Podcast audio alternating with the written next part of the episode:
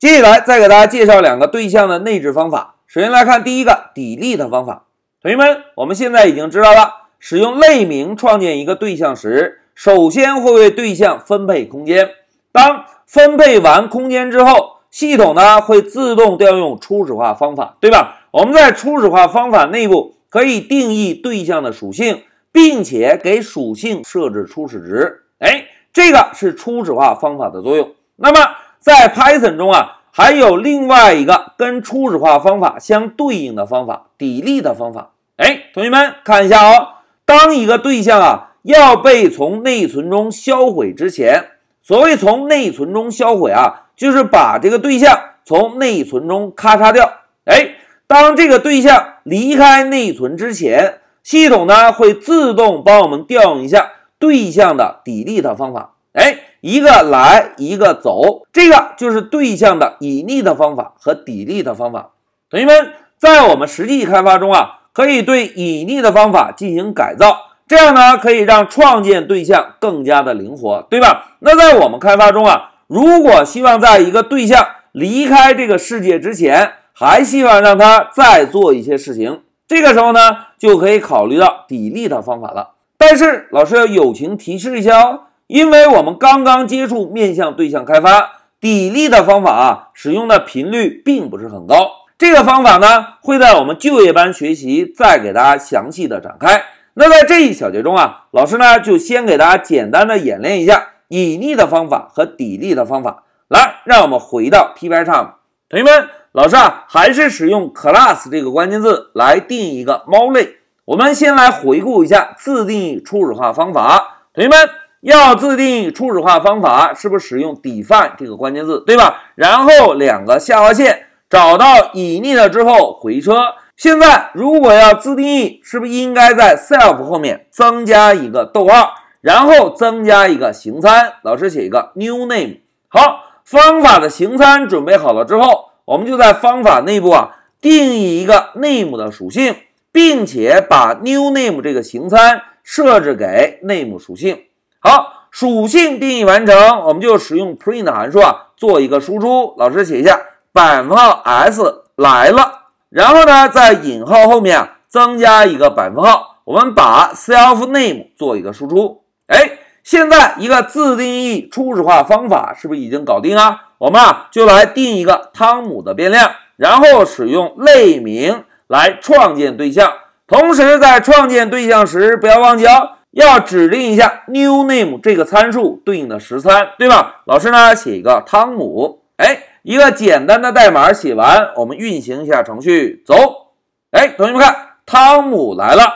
调用完初始化方法之后，这个对象就已经存活在世界上了。在后续，我们是不是可以通过汤姆这个变量名？访问到对象内部的属性，对吧？那现在老师啊，就使用 print 函数来输出一下汤姆的 name。来，我们再运行一下，走。哎，大家看，汤姆的名字又可以被输出了。好，简单回顾了一下初始化方法之后，接下来再让我们把光标啊定位在类的内部。老师呢，同样使用 define 关键字，先来输入两个下划线，然后输个 del。哎，大家看。Pycharm 同样给我们有智能提示，对吧？因为 delete 的方法同样也是一个内置方法。那这个方法选中之后啊，老师问大家，同学们，这个方法是什么时候会被调用？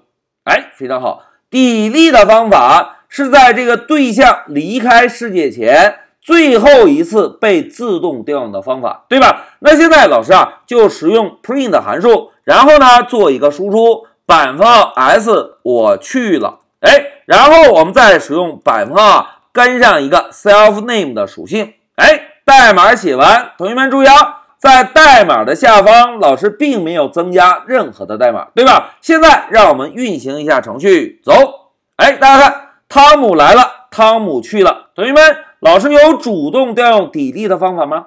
哎，并没有。因为这个方法啊，是在对象被从内存中销毁之前，由系统自动调用的，对吧？那现在老师啊，在代码的下方使用 print 函数做一个分割线。现在老师写一个减号，然后乘上五十。来，同学们猜一猜，汤姆去了，应该在分割线上方输出，还是在分割线下方输出？哎，非常好，应该在分割线下方输出，对吧？来，我们运行一下程序，走。哎，大家看，果然是在分割线下方输出，为什么呢？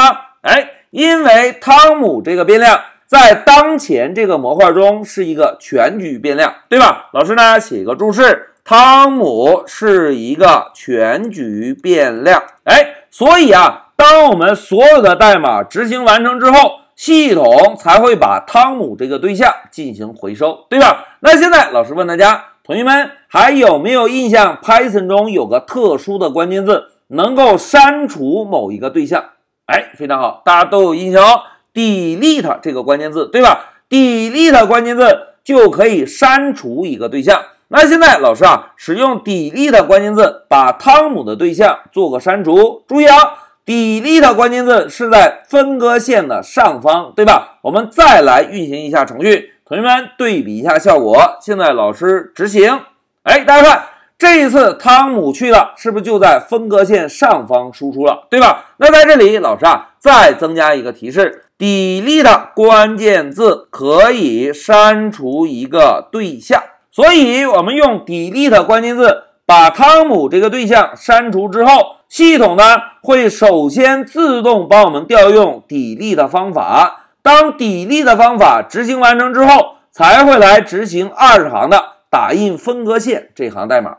哎，这个就是底力的代码的演练。同学们，让我们回到笔记，现在让我们共同回顾一下之前老师给大家介绍的生命周期这个概念。哎，同学们还有印象吗？以人来举例子，生命周期就是从一个人出生到死亡的完整过程，对吧？那现在我们看，当使用类名创建一个对象之后，对象的生命周期就开始了。一旦对象有了生命，我们是不是就可以通过变量名访问到对象的属性，或者让对象调用方法，对吧？那现在再来看 delete 方法，同学们，delete 方法是不是这个对象？在这个世界中，最后一个调用的方法，一旦 delete 方法调用完成，对象的生命是不是就完结了？哎，这个就是对象生命周期中，在开始会先调用 init 方法进行初始化，在对象临终前会调用一下 delete 方法。而